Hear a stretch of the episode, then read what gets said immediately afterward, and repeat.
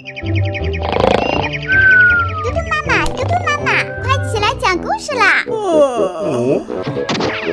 妈妈讲故事啦！嘟嘟妈妈现在开始讲故事。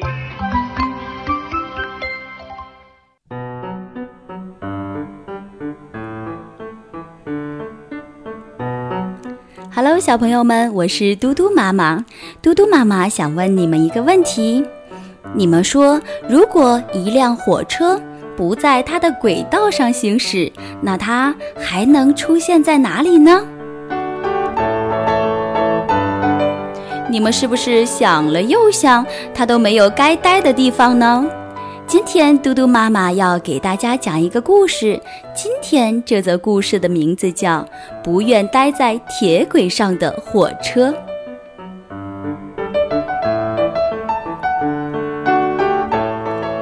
从前有一辆火车，对成年累月的待在铁轨上感到厌倦了。为什么我的生活总得在铁轨上不停地跑啊跑啊，跑个没完没了呢？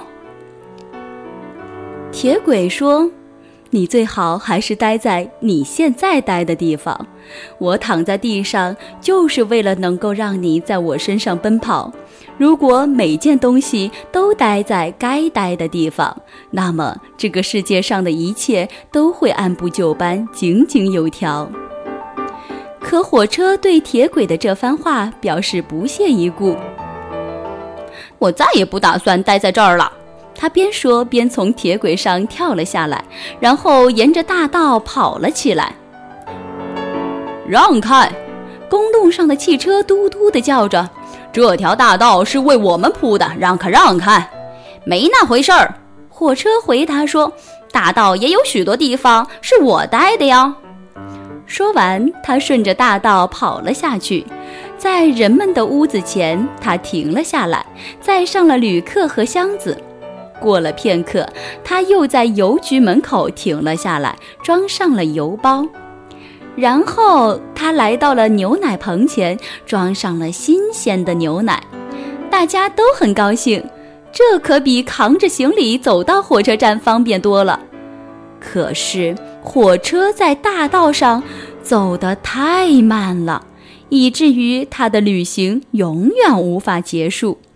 人们焦虑地等待着他们的箱子，可他们从没准时到达过。邮包里的信件都过时了，人们再也没有兴趣读它们。新鲜的牛奶也发酸了，没人愿意喝。人们再也不愿意把他们的东西放在火车上，而改用汽车来运送。瞧，这下可好了，没人再愿意用你了。你应该按照我们所说的那样，回到你的铁轨上去吧。这条大道不属于你。可这辆火车不愿意回到铁轨上去。一天，他看见一匹骏马从田野里奔驰而过。我为什么要待在大道上呢？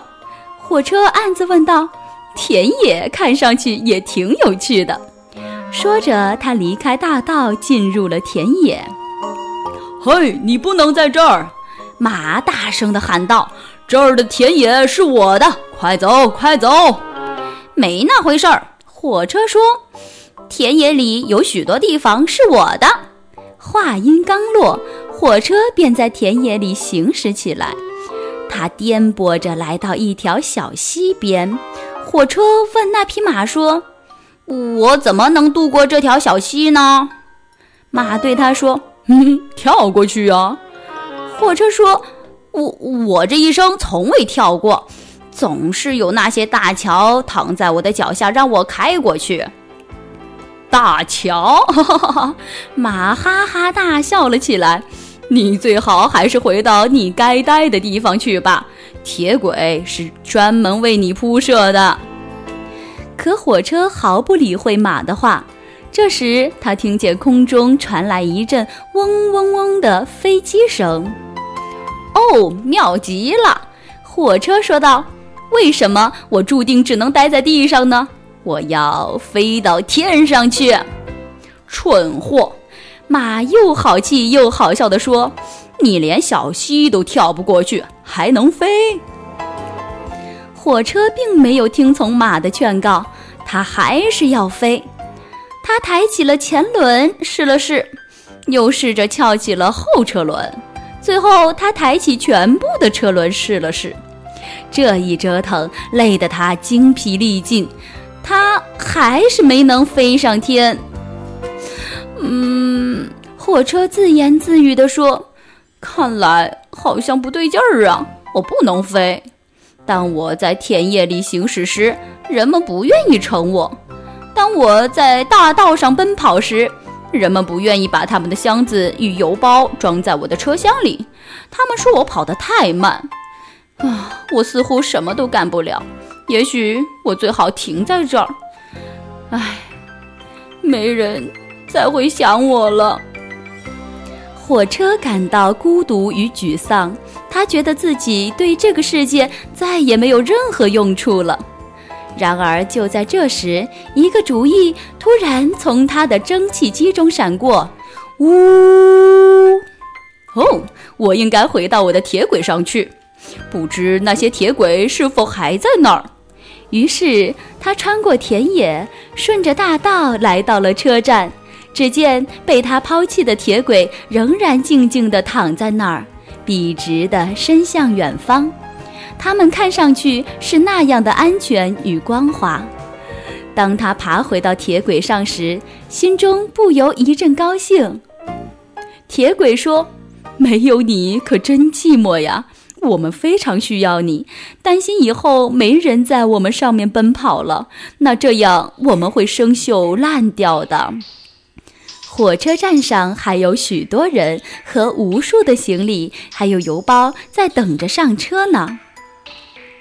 这才是属于我的地方！火车呜呜地叫了起来，呜呜。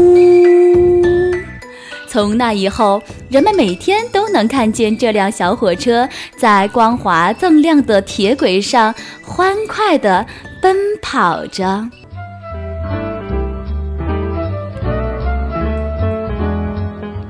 好的，小朋友，我们今天的故事就要结束啦。明天嘟嘟妈妈会给你讲另外一个故事，那明天我们不见不散。晚安。